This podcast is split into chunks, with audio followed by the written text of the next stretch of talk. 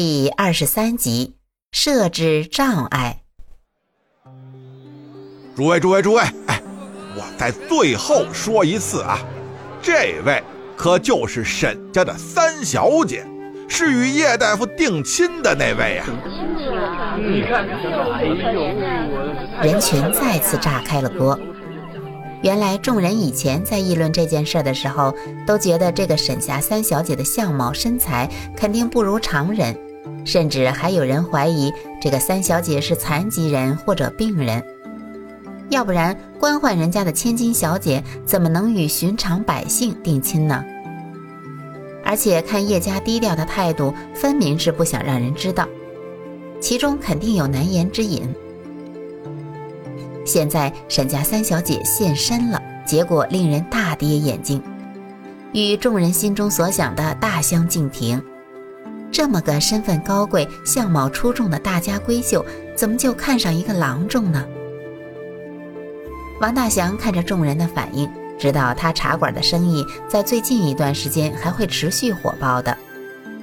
他堂姐也很长时间没有到他这里来了。估计家里的门槛都被人踏破了吧。大壮三个回到了铁匠铺，把听到的消息一说，师徒四人都对叶禅刮目相看。因为从叶禅定亲前后的表现来看，根本没有什么不同。有时大壮三个会去叶禅那里坐坐。三人听说叶禅定亲的事情以后，也问过叶禅，但叶禅只是轻描淡写的说了一下。一点儿没有喜形于色的表现，所以众人都以为沈家三小姐可能是个丑八怪，而事实却出乎众人的意料。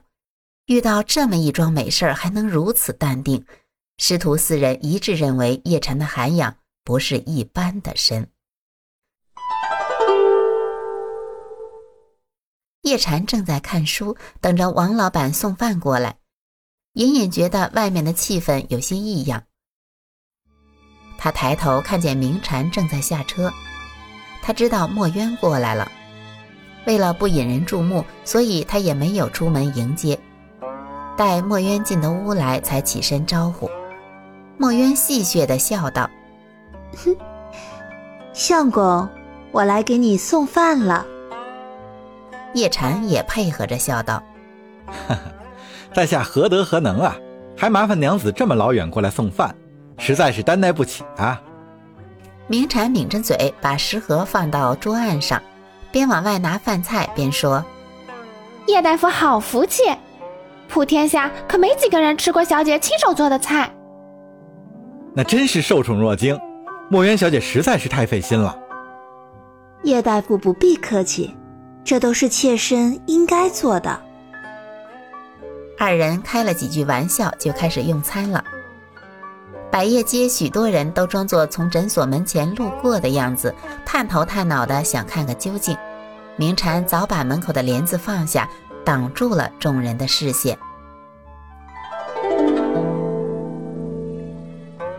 墨渊和叶禅一起吃完了午饭。墨渊本想去茶馆喝口茶，被叶禅以太招摇为由阻止了。闲聊了一会儿之后，就只好准备回去了。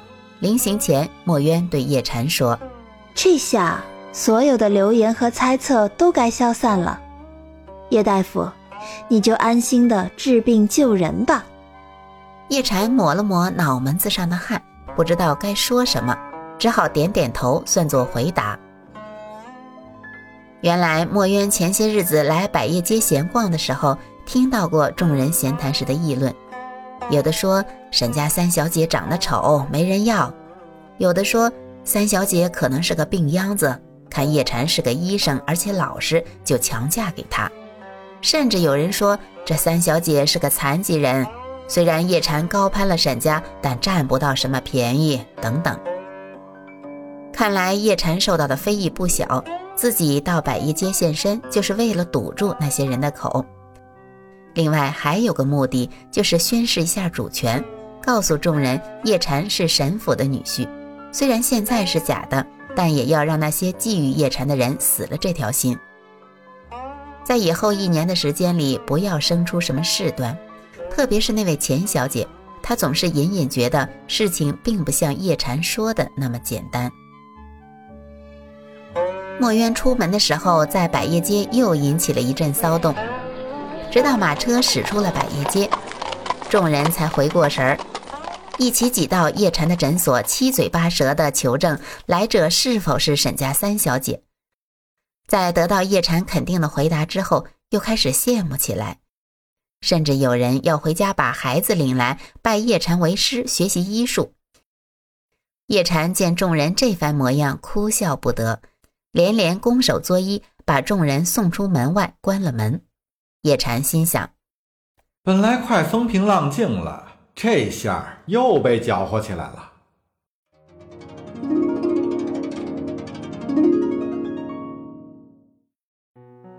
其实这段日子最难熬的是钱莹莹，她想去叶禅那里，可叶禅嘱咐过不能去。出门走走，经常听见别人在谈论叶禅和沈家三小姐的亲事。她不想听，可心里总是充满好奇，又忍不住去听。虽然听叶禅说这门亲事是假的，但她心里总是没底。三人成虎，满城的人都在说假的，恐怕也会说成真的。他想，我总不能一直不见叶禅吧？只要不在百叶街见面，不就没事了？所以他写了封信，让秋月送到叶禅那里。信中约定三日后辰时在翠屏山见一面。因为叶禅时常会出城采药，翠屏山是经常去的地方，所以钱莹莹想在那里和叶禅见面。叶禅也想再次把事情交代清楚，所以就答应了。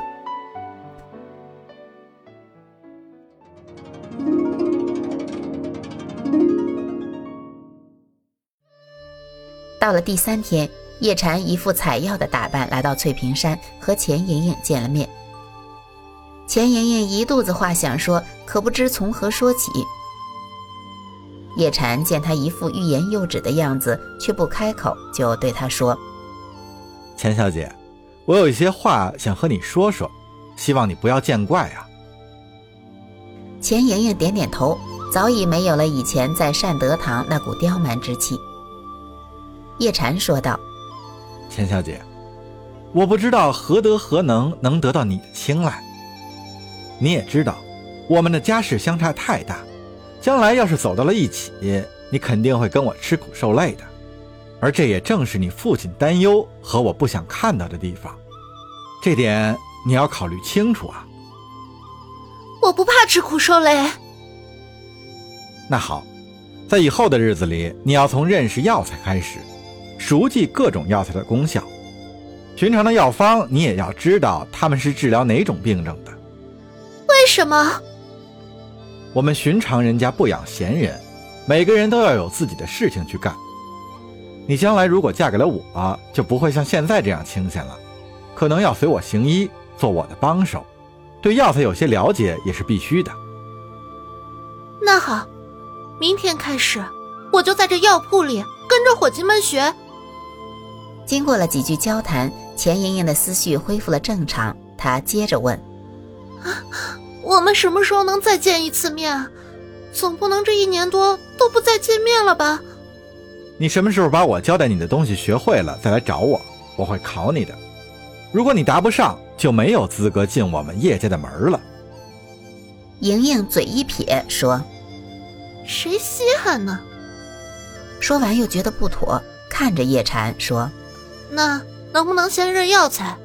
等药材都认识了，我就找你。可以，下次见面我会带几本医书给你。药材认全了再记功效，功效记好了再背药方。钱莹莹笑着说：“你们叶家的媳妇儿是不是都比秀才还难考？”叶禅正色的说道：“你可以放弃。”这是你父亲和我都希望看到的。毕竟让一个富家千金跟着受苦，我会于心不忍的。钱莹莹一时语塞。叶禅说：“你回去再考虑一下，我去采药了。”说着就要走，钱莹莹马上拉着他的衣袖说道：“我会学的，我跟你去采药。”叶禅打量了一下她仔细画过的妆容和特意挑选的衣裳，说道：“算了吧，你还是回去吧。”钱莹莹坚决不肯一个人回去，说是反正将来两人也要一起采药，先跟着熟悉一下。叶禅当然不能带着一个单身女子往山林深处去，所以只好妥协，陪钱莹莹下山。在山下雇了一辆马车给钱莹莹，让她回家。送走了钱莹莹，他又返回翠屏山继续采药。